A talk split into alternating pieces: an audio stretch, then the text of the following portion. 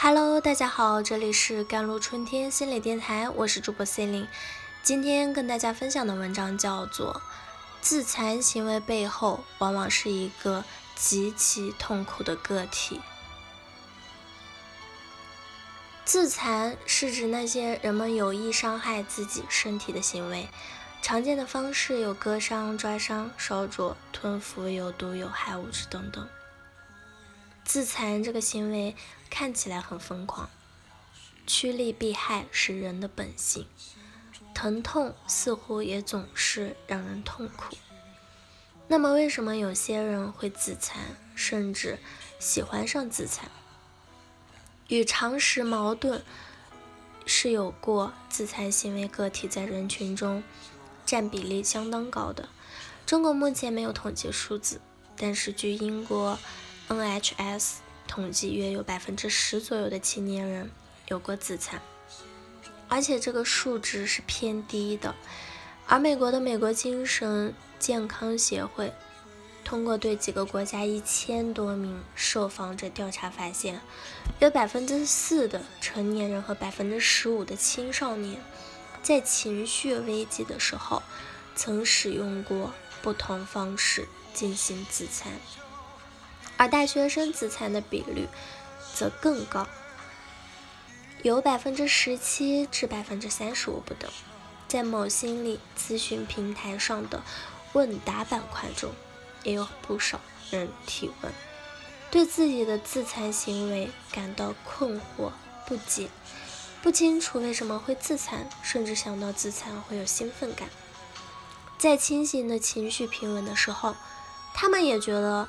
自己的行为疯狂可怕，可是为什么会在情绪危机中采用自残行为呢？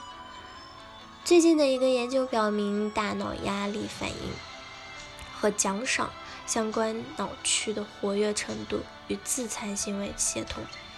也就是说，当相关的脑区的激活程度增高时，自残行为也增多。因此，自残行为。被用于处理情绪危机，是由脑生理机决定的。但是显然不是每个人都会使用这种方法啊。为什么有些人更偏向于用自残来减除精神痛苦呢？原因有很多。一方面，采用了自残行为者往往痛苦情绪的基线水平比较高，因此他们更容易被激起强烈的难以忍受的负面情绪。以至于产生需要即刻缓解的巨大压力，因为天生的脑神经机制，他们会不自觉地选择自残，而当他们这样做的时候，也确实会降低情绪的痛苦。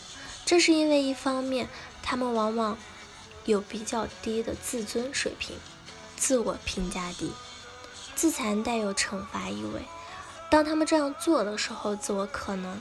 被暂时的谅解，而心理上的强烈内疚、自我厌憎、羞耻等等情绪就得以平复。另一方面，疼痛会反射性的刺激大脑，从而缓解那些极端痛苦的情绪。然而，自残之所以会是一个严重的问题行为，不仅仅是自残会损害身体。而且还因为自残行为有可能成瘾，而产生更为严重甚至致死性的后果。因为自残能即刻的去除了当事人难以忍受的情绪痛苦，而可能作为自我抚慰的一种操作手段被负强化。随着自残次数的增加，当事人可能会越来越习惯的使用这个方法。缓解情绪危机，最终导致成瘾。自残行为有可能会越来越严重。自残的危害不仅仅是身体上的，而且是精神上的。自残者不仅有伤残的风险，而且因为自残，他们会是严厉的自我批评者，通常感觉到羞耻，并觉得自己是差人一等的，甚至是变态，所以。自残行为往往是需要优先处理的危险行为之一。正如前文所分析的，自残行为有心理功能，所以要停下自残行为，首先要觉察难以忍受的痛苦情绪是在什么样的情景里发生的，看看有什么样的更少自我伤害的方式能帮助自己去降低情绪，比如手握冰块，可能迅速的让自己的注意力集中到躯体感觉而降低情绪，又比如用弹手腕带的橡皮筋。疼痛代替刀割，又比如去洗个热水澡，让自己放松下来。更多的方法，我们要去分析是什么样的一系列的心理，它是一个最终导致了强烈情绪的一个机器。这种技术又称行为的链缝结。我们往往会发现啊，就是。